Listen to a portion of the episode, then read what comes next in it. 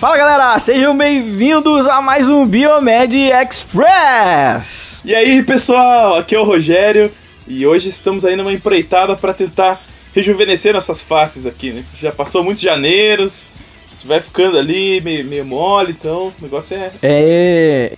Hoje o Biomed Express tá direcionado para aquela galera que, que gosta da, da face bonita, né? Esticada. Aquele sorriso plástico assim, né? Que não se desmancha facilmente, né? É, aquele sorriso duro. É aquela pessoa que você vê assim, nossa, que sorriso daquela pessoa é meio duro. Você já é. pode ser que ali é um é o que? É o que? É um botox, uma toxina botulínica mal aplicada. É, galera. Hoje no Biomed Express, como vocês já devem ter percebido, só sou eu e o Roger, né? Dupla dinâmica de quando, quando nós temos os nossos outros hosts fora, né? E entra eu e o Roger, a gente vai lá e salva a parada. É. E nós estamos aqui hoje reunidos, então, pra gente fazer uma lista, né? A galera gosta bastante de listas quando a gente faz e tal. E hoje nós temos então seis condições médicas que utilizam a toxina butolínica como tratamento. É o Otávio falando aí, né?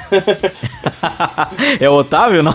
Parece o Otávio. Bom, gente, é, todo mundo aí já deve saber, né, que, que o Botox é usado para tratar, então, a parte estética, né, de envelhecimento e tal. Mas o que nem todo mundo sabe é que tem muitas outras aplicações tão interessantes quanto, né? Que uhum. tratam uma diversidade de doenças. A gente vai tentar trazer isso aí para vocês um pouquinho, tá, gente? É, a gente hoje então vai trazer esse lado mais assim de curiosidade, né? O pessoal às vezes não não tem muito noção de que, né, o Botox, na verdade, já, já a gente já pode começar explicando por aí, né, Roger, que Botox é um nome de marca, né, é, assim como champanhe, né, o pessoal acha que champanhe é nome de champanhe, na verdade não, champanhe é o nome de uma marca. Champanhe, na verdade, é o local onde é feito o vinho lá, né. Né, cotonete também, cotonete é o nome de uma marca. Maisena. é, então tudo isso aí, né, então Botox ele vem então da toxina butolínica. Que, que, e o que, que ela é, Roger? Explica aí pra galera um pouquinho, dá uma introdução. Vamos lá então. A toxina botulínica, né, é uma, um bloqueador neuromuscular. Ele faz com que o músculo, onde ele se encontra, ela fique paralisado, né? Onde ele é uhum. injetado. Ele é produzido pela bactéria Clostridium botulino, né? Que é um mecanismo de defesa da bactéria e tal. Então, várias condições médicas que envolvem sistemas musculares, a gente pode tratar aplicando a toxina botulínica para fazer com que ele fique paralisado, né? Então essa é uma das uhum. atuações uhum. aí dessa, dessa substância, né? Uhum. Eu acho que é legal também a gente falar que a toxina botulínica, né, através que é, a gente faz a extração dela do Clostridium botulinum, é, ela é muito, muito, muito, muito, muito letal. Ela é uma das substâncias mais letais que existe no mundo, né? Ela pode matar muito facilmente. Para vocês terem uma ideia de quão letal ela é, apenas com 0,4 nanogramas por quilo, ela já é letal. Gente, já, já pensaram em pensar um nanograma na balança eletrônica? Imagina 0,4. Caramba, é muito pouco. Né? É muito pouco, né? A gente pode, inclusive, se contaminar ou inalando, né? Ou ingerindo através de água ou alimentos contaminados. É. Hoje em dia a gente tem, uh, utiliza como antídoto a antitoxina trivalente equina. Olha só o que, que é usado aí para salvar a galera ou que faz cagada ali. Eu, eu nunca ouvi de caso, né, que deu errado. Você já ouviu? É bem letal, assim, não. Eu já vi, tem vários casos de gente que morreu com intoxicação por toxina botulínica. O que acontece normalmente, conserva caseira e tal, porque quando a gente coloca o, o, o Clostridium, ele consegue crescer com baixa tensão de oxigênio. Então, às vezes, você fecha o negócio a vácuo ali, faz aquele processo para deixar ele sem ar dentro, né? Uhum. Fica um pouquinho ainda ali. As bactérias que normalmente são aeróbias não conseguem crescer, mas o Clostridium às vezes consegue, se ele estiver contaminando. Ô, oh, louco. E aí, às vezes, você conserva assim, tipo, não foi feita com higiene adequada, né? Não foi cozida, temperatura certa e tal. Às vezes sobra ali o Clostridium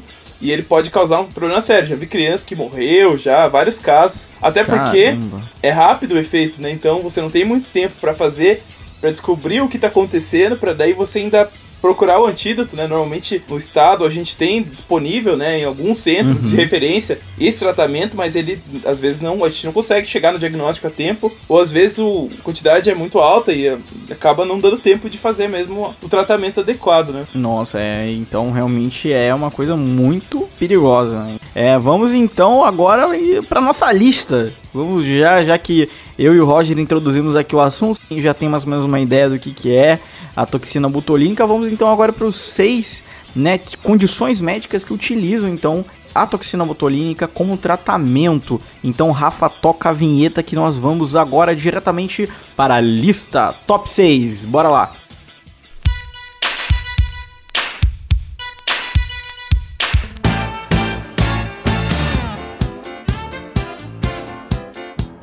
Começando a falar aqui da listinha, o número 6 é estrabismo. Gente. Olha, não sabia. Então, a primeira vez que o Botox foi utilizado como tratamento médico foi em 1981 e a, e a aplicação foi justamente o estrabismo, a patologia oftalmológica que consiste no desalinhamento dos olhos. Então, eu tenho. Você tem um pouquinho? é. Eu tenho um pouquinho até alto. Eu fiz tratamento, tive que fazer é, exercício ocular foi uma bosta. É, mas tem várias pessoas famosas que tem, né? O estrabismo, uhum. ele é bem comum, assim, na verdade. Uhum. Mas dependendo do nível que é, a pessoa tem prejuízo daí, né? Uhum. Em 1989, o órgão americano Food Drug Administration, equivalente à Anvisa do Brasil aqui, né? O FDA, uhum. aprovou oficialmente o uso da substância para essa condição injetando a toxina nos músculos que movimentam o olho, através do, da ação da toxina a redução da aparência de desalinhamento dos olhos. Você fez tratamento com, com Botox também, é, Luiz? não, não, não. Na verdade foi muito pouco, né? Eu tenho bem, bem, bem pouquinho. Na verdade, eu até me confundi. Na verdade, eu tenho um pouco de estrabismo, né? Mas o que eu tenho mais é astigmatismo. Né? Normalmente os dois vinham acompanhados. Ah, e então eu fazia mais o tratamento pro astigmatismo, que eu tinha que ir lá no e-ball, fazer tratamento com o olho. Era assim, muito estranho, né? Mas é meio que eu melhorei, né? Hoje eu uso óculos pra dar uma corrigida na minha, na minha visão, mas é de boa. É, o astigmatismo é, é tem a ver com a lente, né? Então, é, isso, é tem também. alguns alinhamentos. Eu imagino que sejam casos assim, casos mais extremos que você vai precisar usar isso, né? Porque com certeza, um PC Siqueira que nem tem mais, né? É que eles resolvem com um exercício, com tampa o olho numa época, né? Pra tentar voltar ali a musculatura. O, o PC Siqueira, o PC Siqueira operou. Fez operação. Fez operação, cara. Ficou muito. É muito diferente, né? Você corrigir o olho da pessoa. Mas aí, só pra antes da gente ir pro próximo, o pessoal não confundir, hum. a gente falou da toxicidade do, do Botox antes, né? Mas da toxina. Mas nessas aplicações médicas, a quantidade e a forma quando é aplicado não tem o mesmo risco, né? De você ingerir o alimento sim, sim. contaminado com a bactéria. Então pode ficar tranquilo, pessoal. A galera não vai injetar bactéria ali direto na pessoa, né? Então, é, claro que pode ser letal, né?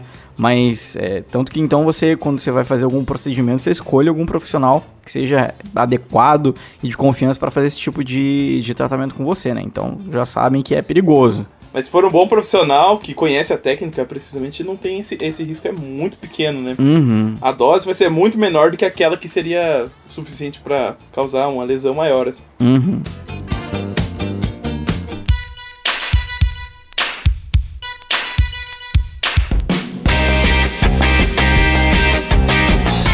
Então vamos então para a quinta posição, que é a hiperidrose. Bom, galera, eu já sabia dessa, né? Porque eu já, já, já tinha visto na internet, né? Uma, curioso, curioso, né? Então o uso do Botox, ele pode ser muito útil na redução do excesso do suor. Olha que interessante.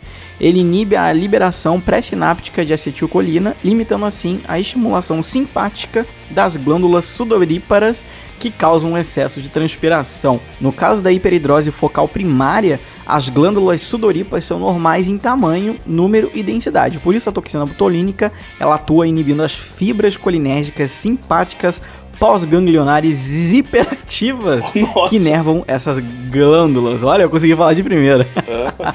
e o tratamento, né, para hiperidrose foi aprovado pelo FDA, como a gente falou antes, né, Food and Drug Administration, em 2004. Olha que interessante. Que legal. Gente. Já sabia dessa? Eu acabei de ficar sabendo, mas é interessante, né, se você pensar. É interessante, é. Essa eu já sabia. Mas... Você pensa ali, nas glândulas elas precisam de musculatura também para funcionar, porque elas precisam expulsar os líquidos e tal, né? Uhum. Sim, sim. Interessante. É porque é empolgante. empolgante. Leite. Empolgante.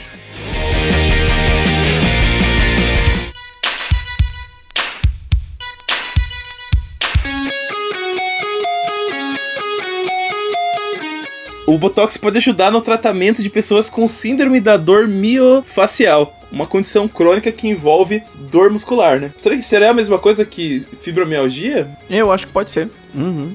Bom, não sei, gente. Quem souber aí, é. puder falar pra gente, a gente agradece também, tá? Em um estudo de 2014, publicado no periódico Anesthesia and Analgesia, Sim. pesquisadores injetaram toxina botulínica nos músculos do pescoço e ombro de 114 pacientes com a síndrome miofacial, né, que é essa síndrome que envolve dor muscular. Uhum. E eles descobriram que as dores dos participantes diminuíram após as injeções. Olha. Eu acho que a, você acaba inibindo a ação do músculo, né? E a estimulação de dor também diminui por conta disso, né? Uhum, é, foi o que eu pensei. Mas interessante, né? Também nunca saberia que o Botox poderia ser utilizado para isso. Então, ah, só relembrando aqui, pessoal, acabei de verificar aqui no wikipedia.com. Oh, brincadeira. Entrei no site do Dr. Drauzio Varela, também brincadeira. Entrei aqui no Catraca Livre, brincadeira. Catraca Livre. Não, então, ah, são síndromes diferentes, mas elas têm sintomas bem parecidos, né? Talvez aí uhum. a gente uhum. consiga desenvolver um tratamento à base de Botox para fibromialgia no futuro, né? Já que tem esse paralelo em comum entre as duas, né? Uhum. Interessante. É interessante.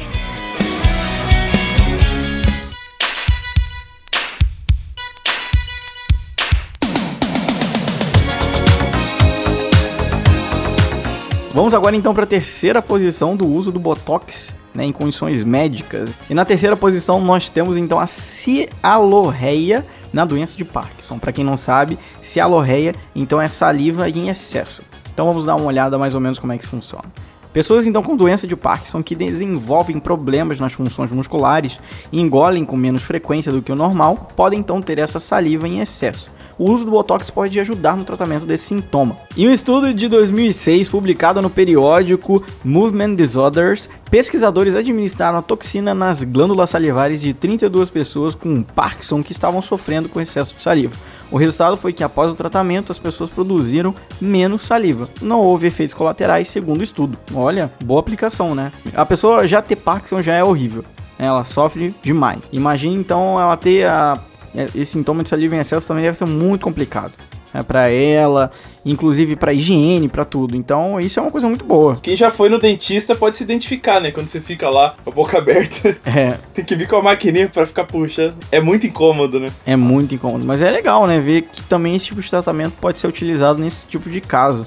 Né, quem sabe trazendo um pouco mais de conforto pro, pro paciente que tem essa patologia. E mais uma aplicação em glândulas, né? Estamos vendo um padrão aí se formando. De né? novo, é, olha só, né? Mais um.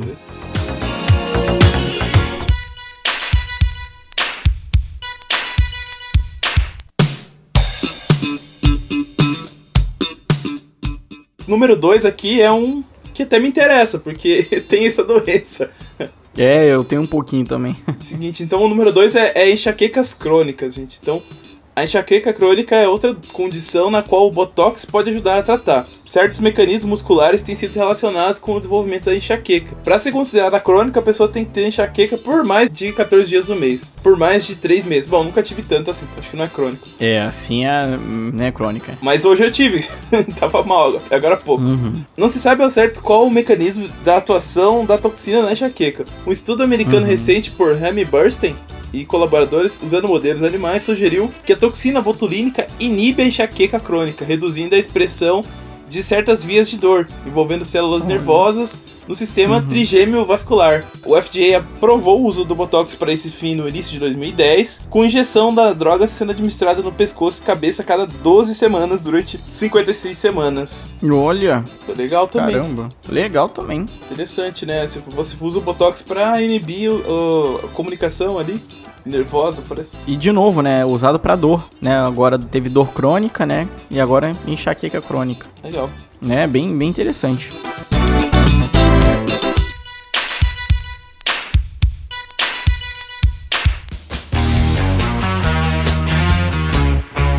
Vamos então pro top 1, né? Para encerrar essa lista de hoje aqui no Biomed Express, nós temos então o uso do Botox na síndrome da bexiga hiperativa. Vamos então ver um pouco mais sobre isso.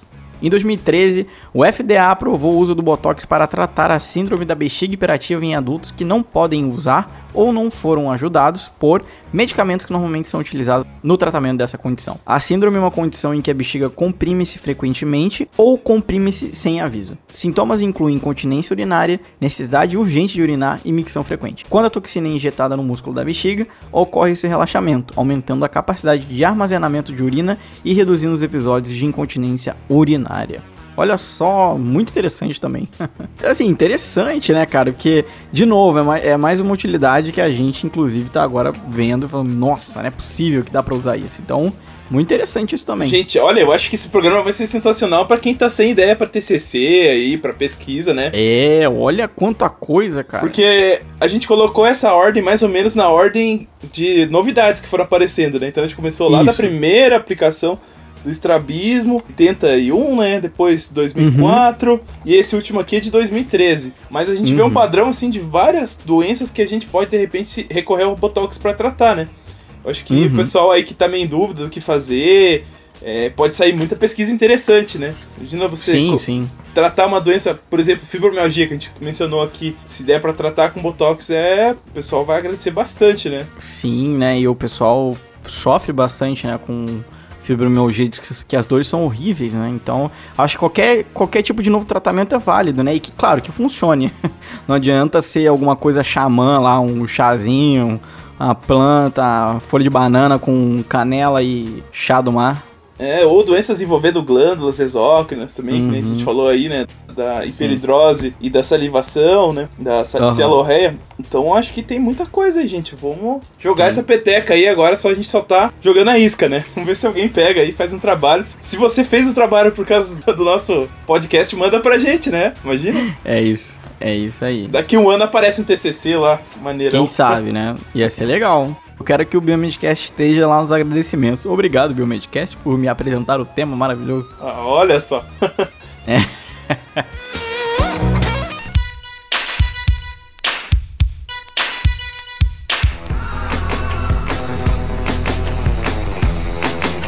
Então é isso, pessoal. Espero que vocês tenham gostado do episódio de hoje, né? O episódio Express, uma listinha lá que vocês adoram, a galera curte né, curiosidades. E nós vamos então ficando por aqui, né? E aí, Roger, o que você tem a dizer então pro pessoal? Gente, não comam conserva que não tem o selo da Anvisa lá, gente. Conserva. É. Palmito em conserva, compra na beira da estrada, aquilo lá Palmito, palmitinho. Palmitinho é Pode bom. Pode correr hein? um risco aí de se intoxicar com uma é. Mas achei muito interessante o tema, várias coisas que eu não sabia. Uhum. Agora a gente acabou vendo aí durante esse programa, né? Beleza? É isso. Então, pessoal, olha, então a gente espera de verdade que vocês tenham gostado. É, não vou aqui ficar falando todas as nossas redes sociais, porque elas estão aqui na descrição do episódio. Vocês podem ver lá nosso WhatsApp, nosso Instagram, nosso Facebook, tudo tá aqui, nosso e-mail, se você quiser entrar em contato com a gente, se não gosta de rede social, pode mandar e-mail pra gente que a gente vai estar tá lá para responder vocês.